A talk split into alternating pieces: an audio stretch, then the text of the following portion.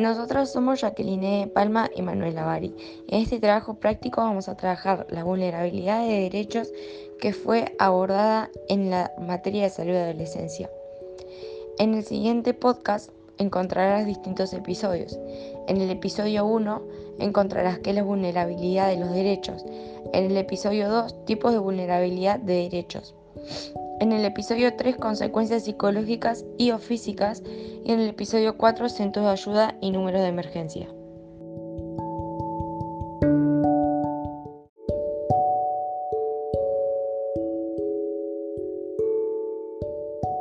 Episodio 1.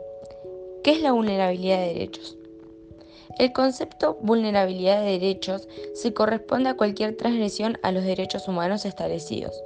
Esta puede ser constitutiva de un delito dependiendo de la legislación. Sin importar este último punto, cualquier vulneración a los derechos es grave, por lo que el Estado debe realizar acciones para prevenir estos sucesos.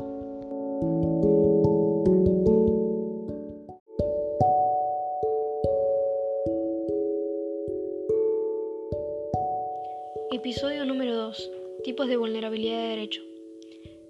En este episodio vamos a ver tres tipos de vulnerabilidad de derechos, los cuales son abuso sexual. Afecta a derechos humanos tales como la libertad sexual, la integridad corporal y mental y la salud integral, entre otros. No obstante, estos casos son silenciados, desconsiderados políticamente y tolerados, de modo que la mayoría de las violaciones se mantienen en la impunidad. Violencia Va contra la libertad de expresión, la propiedad privada, el derecho a la vida. La violencia también puede ser psicológica y la discriminación, los abusos, los robos, los agravios verbales, el maltrato y la represión son ejemplos violentos. La trata de personas es una actividad multidelictiva que persigue diferentes formas de explotación, tales como el tráfico de órganos, la venta de niños esclavos y niños soldados, el trabajo forzoso en las minas matrimonios serviles, trabajos forzados en el sector doméstico, en el sector agrícola, en la industria y en la prostitución.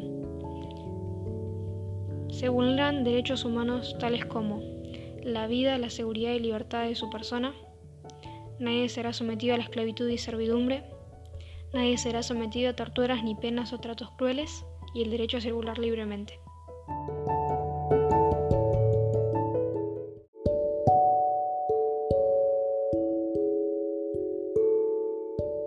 Episodio 3.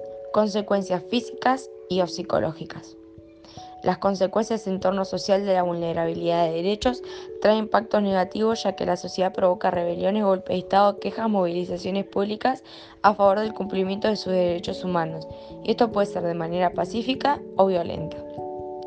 En el entorno de abuso sexual, las consecuencias psicológicas son la víctima revive el suceso en su mente continuamente se encuentran en un estado de alerta o ansiedad, evitan lugares asociados donde ocurrió la violación, aparecen alteraciones como irritabilidad, falta de concentración, problemas para dormir e incluso la conocida como anestesia psíquica.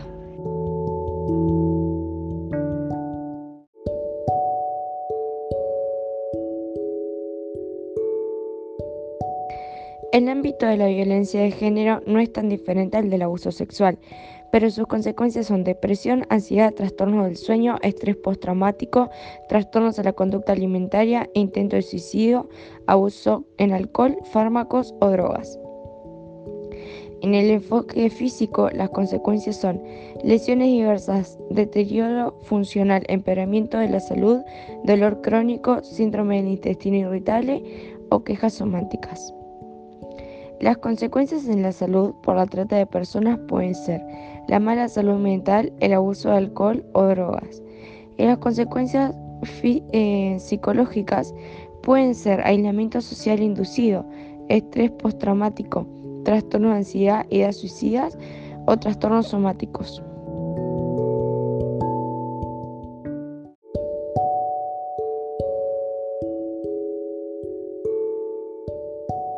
Episodio número 4. Centros de ayuda y números de emergencia.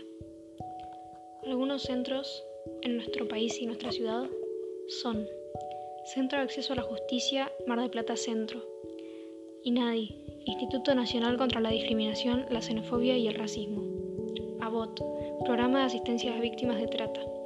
Comisaría de la Mujer y la Familia. CAM, Centro de Apoyo a la Mujer Maltratada. Red Viva. Podés comunicarte a estas líneas gratuitas. Línea 137. Atención a las víctimas de violencia sexual y o familiar. Línea 145. Contra la trata de personas. Línea 149. Línea de asistencia a las víctimas de delito. Línea 144. Ministerio de las Mujeres, Género y Diversidad de la Nación.